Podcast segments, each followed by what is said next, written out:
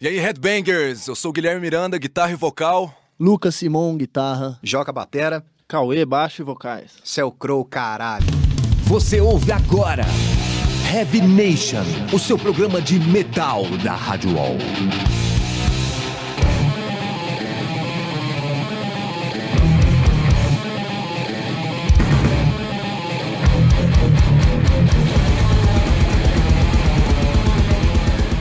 Fala Headbangers, começando agora mais um Heavy Nation aqui pela Rádio Wall. Esta é edição de número 143, que sempre conta comigo, Júlio Feriato e a Fernanda Lida na apresentação e produção. Fala Headbangers, hoje a gente tá aqui com uma banda típica de metal desgraça, não é mesmo, Júlio? Pois é, os caras. metal desgraça, não tem que falar, né? Pois é, e, e moravam lá em, em, em, Minas Gerais e agora estão morando aqui em São Paulo, né? É isso aí. Tudo para fazer a banda rolar cada vez mais pra felicidade de toda a cena Headbanger, né? Porque a gente tá falando dos caras do Crawl, banda maravilhosa de metal desgraça. Metal desgraça, quando eu falo, vocês estão ligados, né, gente? Death metal, ah, uh, vocal gutural fudido, animal. Tamo aqui com o Guilherme. E aí, galera? Com o Joca. Oba. Lucas. E aí, pessoal, beleza? E o Cauê. E...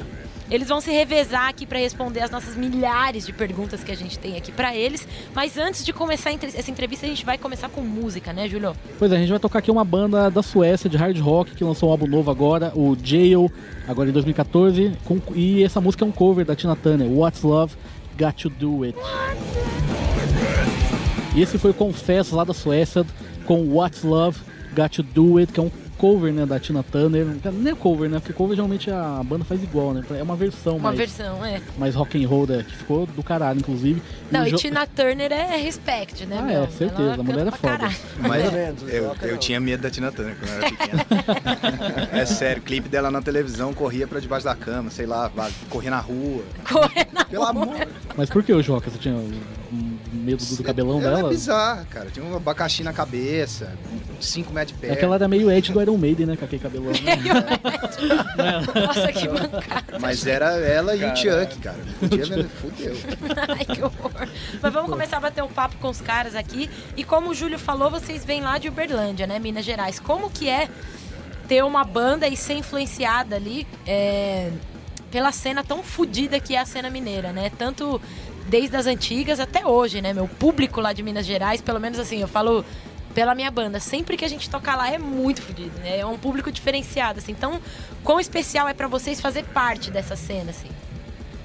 Cara, em Minas tem, tem isso mesmo 100%. É muita responsa você tem uma banda de metal em Minas, principalmente se você tocar trash, É, principalmente death metal extremo. É, se for do metal extremo, trash, death, black metal, a resposta é muito grande, a expectativa do público é muito alta também. Se eu fazer um som nessa linha, sendo banda mineira, antes da galera ouvir, ele já espera alguma coisa bem bem brutal, assim, no mínimo. Então quando você vai fazer esse som, a galera já, já, já gera uma cobrança muito grande. E o público de lá também, cara. Quando você vai tocar assim, principalmente quando tá começando a banda, a galera espera o máximo de você. Então eles cobram muita performance, cobra é, em todos os aspectos, cara. Energia, Já é brutalidade no som, letra. Já algo meio que cultural da região ali, então. É, cara, muito cultural, velho. Muito, muito. É, ser uma banda pesada em Minas, você já vem com 15 rótulos atrás. Assim, né? Ó, você sabe quem, quem que fez aqui, então. E, e a gente abraçou muito isso, cara. Quando começou mesmo. é, a gente em Minas veste essa camisa, não sei, cara. Tá no, no DNA de quando você começa a ser headbanger lá, você começa a ouvir o som, cara. A gente respira essa parada de, de sepultura, de sarcófago, essa cena da cogumelo, né, cara? Essas bandas da Warfare Noise, assim. Pra mim, aquilo era uma coisa de outro mundo quando eu era moleque, adolescente, cara. The Mist, aquele fantasmagória, eu vi aquilo no talo, cara. Minha molecada da escola tava começando Iron Maiden, a gente já tava nos. Ah, saca? Então era, era bem foda, assim. Eu tenho o Warfare Noise em vinil, velho. Pô, catei o A1 porque. Eu tinha uns The Mist em vinil também. Pô, você podia, Aliás, né? The Então- Mist, o Júlio com Nossa. The Mist é foda. Pô, eu né? também, viu, cara? Eu sou Banda, fã. banda do coração, cara. É, aquilo lá é. E agora falando um pouco do, do disco último de vocês aí que vocês lançaram faz um tempo, Traces of the Trade, que aliás tá muito bonitão aqui na nossa mão, né? Animal, digipack, pá, tudo bem trabalhado. Vocês acham que com esse disco vocês conseguiram cumprir essa expectativa? Eu sei que é meio foda a gente falar da gente mesmo, né? Mas é, vocês acham que conseguiram cumprir essa expectativa, toda essa responsa que tem aí com esse trampo de vocês aqui no disco? Cara, eu acho que sim, velho. Você é até pretencioso. Em algumas coisas ultrapassou. Ultrapassou um pouco das expectativas que, pelo menos, eu tinha com relação ao CD, a gravação, a, a repercussão que isso teria. Eu achei que a gente ia lançar, fazer alguns shows e. Não sei, não ia rolar tanta coisa quanto rolou. Não ia sair, você achou que não ia sair do, do triângulo satânico mineiro ali. Eu achei que não, cara. E a cada. Antes mesmo do disco sair, quando a gente começou a mandar os sons assim, eu vi que a resposta tava sendo muito diferente do Before the Ashes, cara. Inclusive as negativas. Muita gente falou, cara, tá. Vocês estão soando diferente, assim. E aí, tanto que o, o convite pro primeiro show, que foi o de lançamento, já foi uma coisa muito grande, velho. É, eu vou querer comentar também É. sobre esse. Pô, sempre vocês estão envolvidos em umas paradas mal grandes, isso é muito legal. É, cara, e o Traces parece que ele começou assim e, e não saiu disso. Uhum. A atmosfera do álbum foi em, torno dessa parada de já entrar em coisas maiores. Ainda falando dele, mas mais da sonoridade, o que, que vocês acham que contribuiu pra ele ficar diferente em relação ao anterior? Em, relação. ma- Mais falando de, de sonoridade, você falou, ué, acho que superou a expectativa, teve gente que achou diferente e tal. O que, que mudou pra quem não conhece o som que tá ali no Trace of the Trade? Cara, tem um monte de coisa no Before Ashes que eu acho uma bosta. Eu acho que é isso. Sinceramente. Fala vocês Cara, mas velho. não, eu acho que a grande diferença de um pro outro, tirando a evolução natural dos músicos, e quando a gente gravou o Before the Ashes, a gente era bem mais novo. É, a banda mudou também, né? Dois, dois integrantes são diferentes. O Lucas entrou no, no segundo disco. É, então tem várias influências que a gente não tinha antes. É uma, uma cabeça diferente ali pensando. É, e é um disco que tem é, todo um conceito envol- envolvido, né? O conceito da congada, que, que existe lá na região. É, esse conceito de, de- de escravidão e tudo mais. A gente buscou muita, principalmente na parte de percussão, né? A gente buscou muita é, percussão relacionada a religiões africanas e tudo mais. Eu acho que esse conjunto de fatores aí, é, evolução de quem já estava na banda, né? É, as pessoas novas, ah, todo o conceito do disco, eu acho que foi um, foi um passo. Não pode deixar de falar do Humberto, né, cara? Que o Não, Humberto... Humbertão, Humberto que saiu do Crow. é, quanto tempo já faz? Faz, fazem dois anos, Dois cara. anos, né? É, Humbertão, ele é metade desse disco aí, é o cara. Deixa o Lucas falar também. Deixa o Lucas falar. Não, e outro ponto que eu acho importantíssimo também foi o seguinte, a gente ficou um ano mais ou menos trabalhando no disco, só no disco. A gente parou de fazer show, e aí a gente se trancava em estúdio, ficava compondo, compondo, compondo, compondo. E aí a gente começou a se odiar nesse tempo, porque não aguentava mais a cara do outro e compor. E esse ódio eu acho que gerou alguma coisa que tá no disco, você consegue sentir esse ódio no disco. Mas a gente trabalhou muito nesse disco, foi a primeira vez que a banda, não a primeira vez, mas assim, foi um ponto muito importante que a banda se profissional- profissionalizou nesse sentido de trabalhar muito mesmo pra fazer o álbum. Então a gente fez uma pré-produção muito grande, com um ano compondo, ensaiando e aí sim foi gravar. Começou a se odiar. É, começou a se odiar. Eu vou querer comentar um pouquinho mais sobre essa dedicação aí que vocês demonstram ter pela banda daqui a pouco, mas agora a gente vai de som, né, Julio? Então a gente vai tocar agora uma banda americana, que inclusive o vocalista vai estar aqui em São Paulo no dia 20 de abril para fazer um show lá no Hangar 110 com uma, com uma, com uma banda com integrantes brasileiros, inclusive. Tô, É isso aí. né, tô falando o Wild Dane, mas a gente vai tocar aqui o Nevermore com Poison God Machine, que é do clássico álbum Dreaming Neon Black de 1999. É isso aí, a gente acabou de ouvir o Nevermore com Poison God Machine, que é do álbum Dreaming Neon Black, lançado em 1999. Banda, aliás, ex-banda né, do Wild Dane, né, que eu acho que o Nevermore não existe mais, nem vai voltar, infelizmente. Mas o War- o Wild Dane vai estar aqui no dia 20 para fazer um grande show lá no Hangar 110. Né? É isso aí. Agora voltando a falar com os nossos convidados aqui, é, pelo menos pro, pra galera que tá de fora, vocês são uma. é, vocês parecem ser uma banda assim. Bem profissional no sentido de, tipo, planejar tudo certinho, de, tipo, se dedicar bastante. Tanto que, meu, vocês estão morando aqui em São Paulo se entregando, tipo, a banda. Isso é muito legal e poucas bandas fazem, né? Lembrando que praticamente moraram também lá na Romênia, né? Durante o quê? Nove meses? É, eu vou- perguntar também daqui a pouco dessa tour doida aí. Mas e, e aí, isso soa pra gente, realmente tem? Vocês têm essa devoção, assim, pela banda mesmo? E, e quanto vocês acham que isso contribuiu pro Traces of the Trade ter, ter já surgido no topo aí, como você comentou? É, cara, essa dedicação existe mesmo. É... Pô, porque banda, além da parte musical, palco, show, eu costumo falar que isso é a ponta do iceberg, né, cara? Tem muita coisa Nossa. que rola por trás. Você tem banda sabe disso. E aí, cara, pra você coordenar a vida de quatro pessoas, velho, é bem complicado, assim. Se não É tiver um belo dedicação. É. O Lucas falou no outro bloco que a gente tava se odiando na época do Traces, isso não passou muito, assim, não. A gente não segura. E aí, pô, e pra coordenar a vida de quatro caras, velho, adultos, porque tem toda uma parada, né, da sua vida, tem conta pra pagar, etc. Então se a dedicação não for. Pois é, tem um que vai casar, inclusive. né? é, Fala aí, Lucas. tem uma historinha aí, né? O cara conheceu uma romena lá, a menina vai vir aí pra casar, meu Deus. É, os caras. Né, tão, né? então tem que, tem que rolar essa dedicação mesmo e um planejamento, né, cara? Porque, pô, a gente pega muitas turnês extensas, etc. E aí é um tipo de compromisso que envolve, além dos quatro da banda, muito mais gente com isso. Então, se você não tiver um planejamento certo pra não furar é, os seus compromissos, né? Não falhar nada, tem que ter uma dedicação total, né? Cauê. Diga né, Cauê? Já passa. Pô, é isso aí. E aí, é, uma da- das coisas mais características, assim, que pelo menos eu vejo na, na banda de vocês, é o lance de sempre se preocupar bastante com turnê e estar na estrada e fazer show bacana. Vocês já tocaram com uma pá de banda desde o começo, assim, né? Vocês já começaram tocando com uma pá de banda legal e turnê rolando e tal. Conta um pouquinho pra gente de como surgiram essas coisas e como vocês planejam essas coisas, principalmente de tour. Comentando também essa- esses últimos meses. Vocês ficaram quantos meses lá mesmo? Na Europa? Sete. É, sete meses seguidos, assim. E aí, como de onde surgiu essa ideia de ficar todo esse tempo e como foi lá, assim? Nossa, é que a história é longa. São tantas coisas. É muita coisa. É, esse, esse começo, eu acho que é mais por ser. ah, Que expressão que a gente usa lá em Minas? Ser fominha de palco, assim, né? Eu gosto muito de tocar, cara. Acho que o lance é tocar ao vivo, assim. É uma questão. Tô falando pela banda, né? Vocês concordam? Concordo, concordo. E aí, acho que essa questão de querer tocar muito é sempre foi prioridade desde que a banda começou, cara. Desde que a banda começou. E desde a primeira gravação, assim, que eu sempre achei muito mais interessante tocar ao vivo, ficar em contato com o público, viver tudo aquilo, viajar, pegar a estrada, passar som, cara. Adoro passar som, PA, monitor, então acho que é por gosto mesmo. Até porque eu acho que a, a melhor maneira, nós como fãs de várias bandas, a melhor maneira de você ter o contato com a banda ali, ok, você tem ótimos CDs, ótimos DVDs, mas todo mundo, a, a Você tem- coisa que você mais quer é ver o cara ao vivo. É. E os quatro aqui, eu imagino que vocês são fã de uma ou duas bandas, né?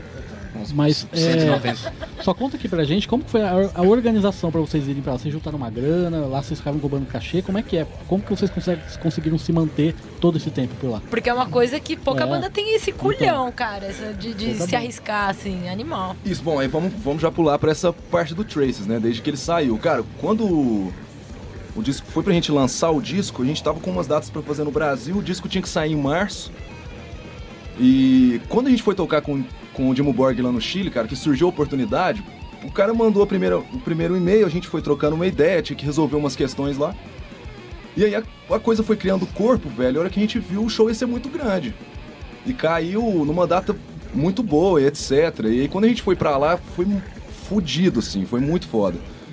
E aí, Foda no mau sentido. Num não? excelente sentido, cara. melhor excelente, assim, no melhor sentido de foda que alguém puder pensar.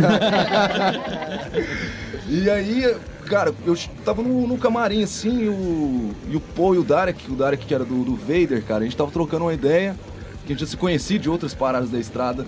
E aí, a hora que eu vi que eu tava lá no. Eu, eu não, né? A gente tava lá no camarim, cara, e tomando uma cerveja, conversando com os caras, organizando umas coisas. Eu olhei aqui e falei, cara, eu não quero outra coisa mais. É essa aqui que é a onda. E aí, a partir daquilo, começaram a surgir muitos shows. A gente fez muito no Brasil, fomos pra fora na Tour de 2012, que foi, assim, sensacional. E aí, a partir dali, começou uma ideia, pô, do cara de lá mesmo. Pô, vocês vão voltar pro Brasil, cara, e aí? Vocês vão ficar dois anos lá, voltar pros seus empregos, né? Voltar pra sua cidade natal. E aí, velho, e dar continuidade a esse trabalho. Porque se vocês não quiserem continuar, é perda de tempo pra gente aqui. E a hora que o cara falou aquilo, a gente processou tudo isso. Chegamos no Brasil, eu tinha. Todo mundo tinha emprego e tal, já saí me pedindo demissão, pegando um acerto, cara, seguro, etc. Aí rolou uma turnê aqui no Brasil, que foi muito boa também. E daqui ele fez a proposta, cara, vem pra ficar uns seis meses tocar o máximo que vocês puderem aqui. Cara, a gente catou tudo que tinha e largou emprego, largou tudo. Já tava nessa tour no Brasil, já tinha largado. E fomos. Aí chegando lá, cara, como a gente ia morar no leste, que tem um custo de vida menor, até pela conversão da grana, a gente cobrava os cachês, pegava em euro, voltava. Então tem muita coisa, merchandising, fizemos muito, o cara da agência lá fez também. Então, cara, vida louca, assim, é muito complicado explicar, mas deu tudo certo. É, mas a gente viveu basicamente dos cachês e merchandising, cara. E tocando muito, cara, tocando muito, assim. Segunda a segunda, todo Legal. dia. Fomos, sei lá, velho. E falando, 30 em, e falando em Vader, né, Fernando? É, vocês comentaram do Vader, a gente vai entrar pro bloco de clássicos agora, Opa! tocando um clássico dessa banda maravilhosa, que é o Vader e que com certeza influencia vocês de alguma maneira, né? 100%. A gente vai ouvir então a música Epitaph, faixa de abertura do álbum classicaço Revelations de 2012. De 2002.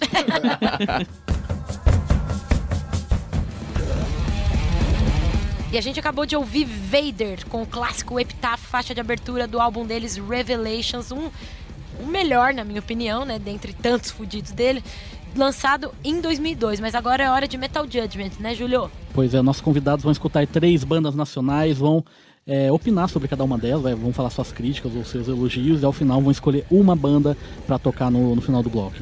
Bloco. Vamos com a primeira aí.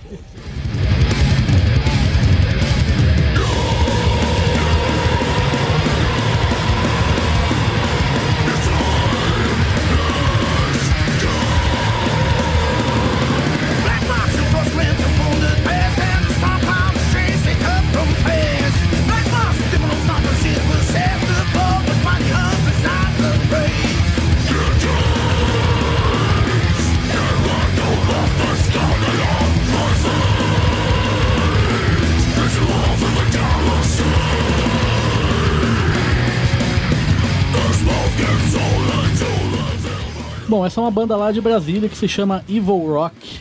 O nome da música é Uncut Summit do álbum Western Down, Downrider, lançado agora em 2014. Acho que é um projeto que reuniu, reuniu vários músicos de lá e fizeram esse álbum aqui. Inclusive o, álbum O veio- Marreco que fez, não foi? Isso, Ele que bom. fez. Aliás, valeu por ter mandado pra gente, Marreco. É, Ficou muito legal.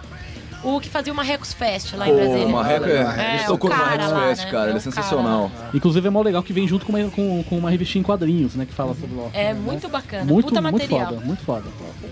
E aí, o que vocês estão achando do som? Nossa, cara, pegada animal. Pegada. Animal. E eu gostei de separar o rock and roll com o gutural aí, que É bem fast, legal, velho, agressivo. Tem uma mulher no vocal, parece. é? Tem, tem um amigo que Porra, canta também, umas músicas. Vamos escutar mais um pouco aí.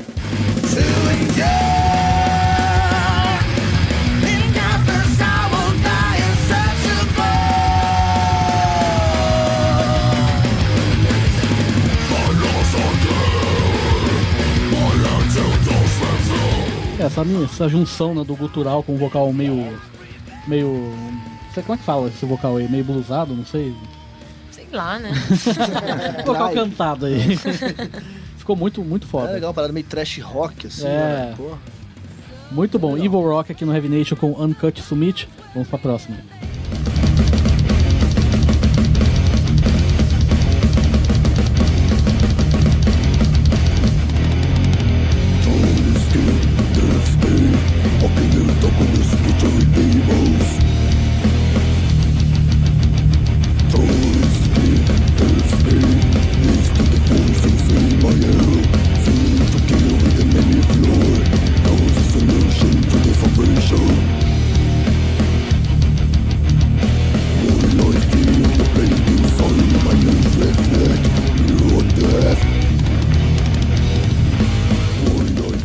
Esse é o Gestos Grosseiros daqui de São Paulo com Mirror of Death do álbum Satan Shandizing, lançado em 2011. E aí?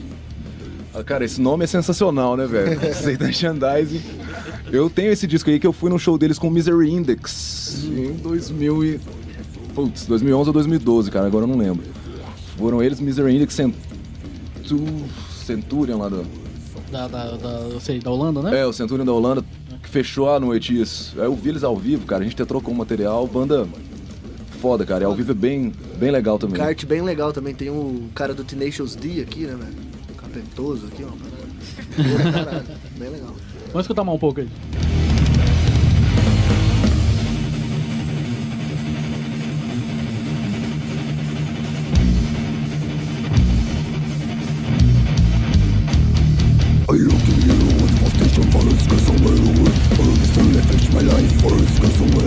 Isso aí, gestos grosseiros aqui de São Paulo com Mirror of Death do álbum Satan Shandizing de 2011. Vamos para a próxima.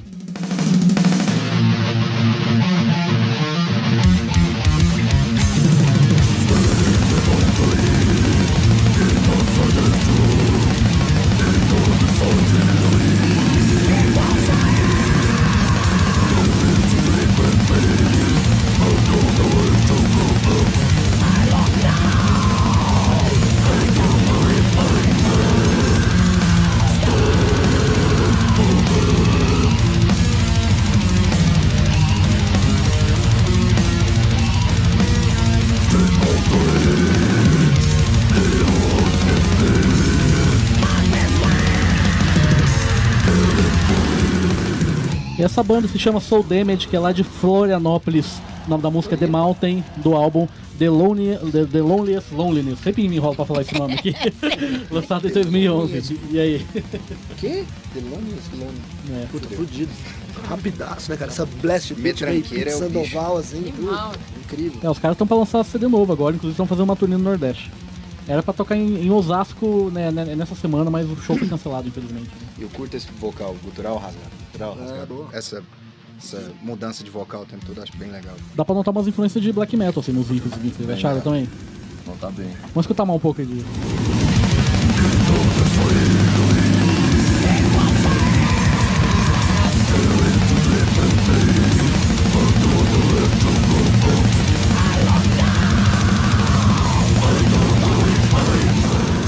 Soul Damage aqui no Heavy Nation com The Mountain do álbum The Loneliest Loneliness, lançado em 2011. E aí, é a, e agora? Qual banda que vocês escolhem pra tocar agora? Escolher uma das três. Missão difícil, né? Pra caralho. Cara, eu, eu tenho uma favorita. Você já tem? Então você vai escolher? Eu? Não. Eu? Sim, sozinho? Vamos lá. Não, faz um, faz um debatezinho. É, faz um para o debate, ímpar, é. dois ou um. Eu pirei nesse rock and roll com. O Evil Rock. Também. Eu vou de gestos grosseiros, velho. Eu iria de Soul Damage. Ou seja, fudeu. Não, mas na verdade. Porque rápido, velocidade pra mim, tudo, velho. Faz qualquer parada rápida que eu vou curtir. senão Eu tem sou que- damage, eu sou suspeita, porque eu também gosto pra caramba. Mas Evil Rock teve dois Teve votos. dois. É ganhou. isso aí. Então vamos escutar agora. Evil Rock com Uncut Summit. Para o delírio do Jocaim. É.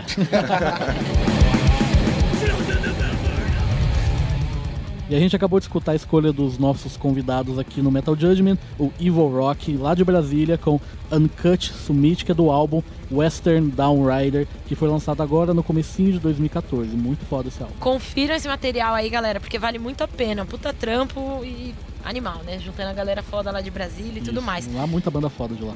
É isso aí. Bom, a gente falou bastante do passado aí de vocês, estrada e disco e tal, não sei o quê, mas agora vamos falar do que tá rolando agora. Vocês vão lançar, estrear um EP, né? Chamado Relentless Disease agora. É isso? É isso? Isso. É isso! Conta um Exato. pouquinho pra gente aí, meu, sobre como vocês chegaram até esse EP. Ah, é isso, né? Bom, então, o EP a gente gravou durante essa, essa turnê de 2013.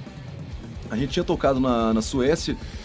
Nosso, nosso técnico de, de som, operador, que viaja com a gente, ele mora em Estocolmo, é de lá, etc. Então acaba que a gente tem um, um certo contato a mais assim na Suécia em questão de ter mais amigos e tal. Toca lá toda vez que vai, etc. E aí o Ronnie assistiu um show, um show nosso e aí depois do show a gente tava trocando uma ideia, etc. Ele falou: "Cara, eu tenho um estúdio. Vamos gravar com a gente um dia?" Falei: "Pô, vamos, cara." E tal, nem nem tava muito ligado assim. Aí ele explicou: "Pô, já trabalhei com o Mexuga, cara. Tô lá com o Ion, etc. Eu já vi A gente, a gente não sabia se ele iria se lembrar dessa conversa depois, né? Gra- É, te- teve esse detalhezinho. teve um contexto. Ainda bem que ele lembrou. Teve esse contexto aí. É, foi bem informal. E aí no final ele falou, pô, velho, vamos gravar umas duas músicas lá comigo, pega um day off, que eu, eu gostei muito do som de vocês, eu achei ele bem na cara. E eu queria gravar uma banda assim e tal. Ele gostava do amplificador que a gente usa ao vivo, etc. Ele falou, não, vamos lá. E aí a gente foi tocar em, em Estocolmo no final de semana. Conversamos de novo. Ele, não, vem aqui pra minha cidade, cara. Vocês têm um day off numa segunda-feira? A gente, pô, temos, vamos pra lá. Aí a gente tinha um dia pra gravar essas duas músicas, assim, tinha que ir com tudo. E a gente tava afim já de fazer uma Nossa, coisa caralho, nova. um dia é Um foda. dia, cara, fazer Um tudo. dia. Tava afim de fazer uma coisa nova, porque o nosso grande Cauê É. tá sendo recordista aí de tempo na banda, né, velho? No baixo. E o último agora, né? É, o fixo. E aí a gente falou, pô, vamos gravar alguma coisa com a formação que tá há mais tempo ao vivo. E a gente chegou lá, tinha um dia pra gravar, cara, e o Ronnie, pô, vocês ficam à vontade pra gravar assim, se for tomando alguma coisa, etc. Vamos tomar uma cerveja. Cara, acabou que a gente ficou lá tomando cerveja o dia inteiro, tocando e. E gravou mais rápido do, do que o tempo que a gente tinha pra gravar, né? Em 10 horas tinha gravado tudo, né? Caralho, meu, isso é, absurdo. É, foi um. Cara, pro Crow isso é um recorde. Aí. aí acabou que no outro dia a gente tinha que viajar pra Finlândia, pro cordão com a cabeça daquele tamanho, cara. Pô, vamos lá ouvir a mix. Quando o cara terminou, ele foi passar as waves lá pra gente. A gente ouviu-se uma vez, ouviu a segunda, falou, cara, isso aqui ficou a melhor coisa que a gente já gravou, assim. Olha, que fudido. Parado. É a minha opinião, vocês concordam aí? Os três? Eu tô... Fala aí. E aí, é, a ideia seria de, pra gravar um próximo disco, não teria tempo hábil agora pra 2014. A gente queria muito lançar alguma coisa nova. As duas músicas ficaram sensacionais, assim. Eu acho que ficou a melhor coisa que a gente já fez mesmo. E aí tivemos essa ideia de fazer um EP, cara, lançar num formato diferente, lançar isso virtual, depois a gente vai lançar num formato físico diferenciado aí, etc. Tem, tem pra baixar já o povo? Como é que é? Não, vai sair agora em abril. O Joca que tá mais a par dessas datas Oi? aí, cara. Quem? Pra sair. É, a gente acabou de colocar um vídeo no ar aí, um, um teaserzinho de, de- das duas músicas, né? Tem um pedacinho da gente gravando. Aliás, quem quiser ver pode olhar lá no. Passa o link. Tá aparecendo Passa o na link, telinha. Tá aparecendo na telinha. youtube.com barra YJZ23. Entra lá no ou no facebook.com barra crowmetalzone ou no youtube.com barra crowmetalzone. Ou o pessoal, pra quem não quer esperar, né? Pode ouvir agora aqui, né, Fê? Exatamente, vamos lançar aqui em primeira mão Relentless Disease do EP de mesmo nome do Crow, nossos convidados. E a gente acabou de ouvir a banda dos nossos convidados aqui com uma música do EP que eles estão lançando agora em abril, chamado Relentless Disease, que, por incrível que pareça, é o nome da música que a gente tá tocando aqui agora. E vocês comentaram, esse ano não vai ter tempo hábil pra gravar o CD, mas vocês já têm alguma coisa em mente? Já estão compondo? Como que tá? Nossa, É, que. E aí, gente? Não, Como é que tem- tá você de novo? É porque o Joca ficou vermelho. É, que bonitinho, gente. Olha que fofinho. É, não, o CD novo é esse aí que vai sair no fim do mês. Tem duas músicas, assim, é bem legal. É, não, agora vamos, nós vamos trabalhar aí um pouco. Tem algumas datas para serem feitas ainda, inclusive na Europa esse ano de novo. É, a gente deve ir para lá em agosto, mas esse ano vai ser uma turnê bem curtinha, deve durar um mês e meio. Não, acho que um mês e alguma coisa. E a ideia é. A gente sempre vai é, compondo um pouco na estrada, assim, até por conta das outras bandas que a gente vê ao vivo, né? Você sempre vai tendo uma influência ali É. vendo o que, que tá rolando. Provavelmente lá pro final do ano a gente deve poder responder essa pergunta com um pouco mais de consistência. E turnê, pra, finalizando aqui, antes de eu dar as palavras finais pra vocês aí com a galera que tá ouvindo, é. Planos de tour, vocês falaram que tem tour na Europa esse ano e tal, e por aqui no Brasil? Alguma coisa tipo, ah, tour Nordeste e tal, ou mais datas soltas? Como que tá esse planejamento aí pra esse ano? é, tem mais datas soltas, não tem uma turnê seguida. É, Botar tem- o Kaká pra trabalhar! É, o Kaká! Então, tem- Kaká, arruma Pô, isso aí, pô. Tem muita coisa pra, pra rolar, ainda tô esperando o Kaká enviar esses detalhes, né? Vamos mandar pra ele ouvir lá. Mas, Lá no, lá, no, lá no Face nosso, no Facebook, já tem algumas datas que nós vamos tocar no Abril Pro Rock. é, mas. Ih, cara, agora tem que falar a novidade aqui, né? Nossa! Vamos fazer a nossa estreia aqui em São Paulo, cara. Finalmente! Finalmente! É! 15 anos de banda nunca tocou em São Paulo. É, aí vamos fazer a nossa estreia aqui em São Paulo de 27 de abril, ao lado do Genocídio e Obituary, lá na Clash. E essa, Nossa, vai ser a noite mais linda cara, essa de data abril, né? pra tá sendo, pra gente, né, cara, extremamente importante. Então, a gente tá focado em, em fazer essas datas aí que estão rolando agora. Tem muito detalhe pra sair, cara. O pessoal tá mandando lá pra gente ainda, mas o que vamos bater agora o martelo. Esse show aqui de São Paulo, o Abre o Pro Rock, agora é 26 de abril. E São Paulo, dia 27 de abril, aí com o Genocídio Obituary. Que massa, vai ser fodido ser. demais isso aí. É, a Tá gente tá entrando com o pé direito em São Paulo, né, cara? Vai ser bem. Massa. acho que é isso. Legal, então a gente encerra por aqui. As palavras finais são de vocês aí, fala pra, com a galera que tá ouvindo aí o programa. Cauê. Cauê. Eu não falo. Manda um beijo pra Romena lá. É, isso aí. Fala aí, Guilherme. É, então avisar a galera que tem show do Crow aí. Nosso primeiro show ao vivo em São Paulo, dia 27 de abril, na Clash com o Genocídio Obituary. Então a gente se vê por lá. Valeu! Agradecer aí o Júlio e a Fernanda. Agradecer a Edi também, o DJ, grande DJ, o Digão. Agradecer a todo mundo que tá ouvindo aí, do caralho. Tá aqui de novo. E o padrão dos parceiros, né? O SMG, Guilherme Fernandes, Chaninho Discos, Axa Balarra, Valvulado, todo mundo que tá com a gente, Laboga. Valeu demais, em Wall, pela oportunidade da entrevista. Isso aí. É isso aí, recado dado então, né? E é isso aí, a gente encerra mais uma edição do Heavy Nation, edição de número 143, com os nossos queridos amigos da banda Crow aqui. E é isso aí, Júlia, a gente fica por aqui, né? E até semana que vem que vai ter um convidado muito especial aqui. Não vou falar nada agora que vai Ah, que é? dar errado, né? Mas, mas a gente já, já teve uma confirmação legal. Então escutem semana que vem o Heavy Nation 144.